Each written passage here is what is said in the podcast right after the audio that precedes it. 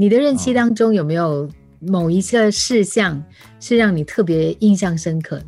我不知道可以不可以讲哎，就是是我们要投票那时候，他们针对刘成强跟林瑞年，国会希望把他们从阿育尼的市政理事会，因为他们的那个投标的做法不对嘛。所以国会不是辩论，但是就是要一个动议，让他们吃掉阿育尼市政理事会里面他们的职位。针对有关于到财务的，他们不可以有这样的一个决定。但是因为作为官委议员的话，我们是无党派，嗯，所以你在那边你要投票的时候，不是说什么。所以那时候有报道嘛，我们有两位官委议员，他们投等于废票 （abstain） 的意思，因为只有三种嘛，yes、no、abstain 嘛，所以他们不要投嘛。我不是说投还是不投，当然我是觉得。第一，他们那个做法是不对的，因为这个是已经证实了。但是呢，他们有提到，他们已经向高庭就是 appeal 去 high court，因为那时候高庭还没有决定。但是国会我们那时候开会的时候，动议就是希望他们能从这个阿语民市政理事会的职位，不参与财务的管理这样的一个东西。身为议员，你要有一个作为国会议员的一个 code of conduct。如果官委议员要做这样的投票，我是觉得。是有点难为情的，嗯啊，我个人觉得这个是我个人的看法。就当时那个经历的时候，你有一点纠结，有点难受。坦白讲，因为新闻肯定有播嘛，但是你在现场看那个辩论的时候，我在想，哇，这个辩论的过程也让我学习到，说真的很不容易。另外一个很有挑战性的，就是我们讲疫情爆发的时候，所以我们算了一下，我们这一届的官委是花了最长的时间来辩论那个预算案的。一般上哦，你只是经过两次的预算案，如果你是官委议员的话，两次啊，因为两年半就是两年的预算案。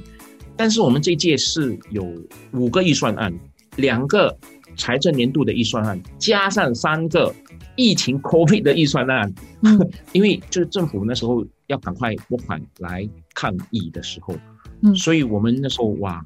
阻断措施的时候，我还记得还回去开国会的，而且那时候戴口罩啊、隔离啊，什么难忘的经验哦。所以我还记得我问了，就说哦，政府拨款五千五百万给文化艺术，我觉得这是很难得。我说在天灾人祸的时候，第一个被砍的预算一定是文化艺术，因为不是 essential 嘛，很多人都讲，在那个报纸讲哇，no essential。那我后来我有跟海峡时报谈这个问题嘛，那时候他们就有访问嘛。那我的观点是你不能相提并论呢。我觉得不能拿艺术家跟这个前线工作人员来相提并论，谁是 essential，谁是 non essential。所以这个问题我在国会上我有就是发表我的意见，让大家也知道说，其实很不容易。第一，政府拨款给文化艺术，就是说证明他们还是重视文化艺术的。嗯，要不然五千五百万呢，fifty five million 的这个拨款，我觉得是很难得，所以我就觉得这个是让我很感动的。第二就是希望说，这五千五百万能用在对于那些真的很需要的艺术家跟艺术团体，所以就是第一笔、第二笔，那么第一笔是五千五百万嘛，刚刚发布的是第二笔的四千五百万。嗯，我就觉得很多艺术家还有艺术团体，他们还是不了解说。到底这些钱是用在什么地方上？他们可以怎么申请？申请了怎么用？几时要用完？然后再可以申请？怎么去持续的用这些拨款来帮助他们度过这个疫情？我觉得这个还是很关键。对我们这一届官委，我们是第十三届嘛，来讲应该是真的是特别难忘。是因为疫情他们所未见嘛？对，所以他们叫我们是 COVID NMP 嘞。首先第一个就是政党之间的辩论。让无党派的官委议员感受到那个冲击，好像在中间突然间很对对对，你坦白讲，你不可以 take side 嘛，对不对？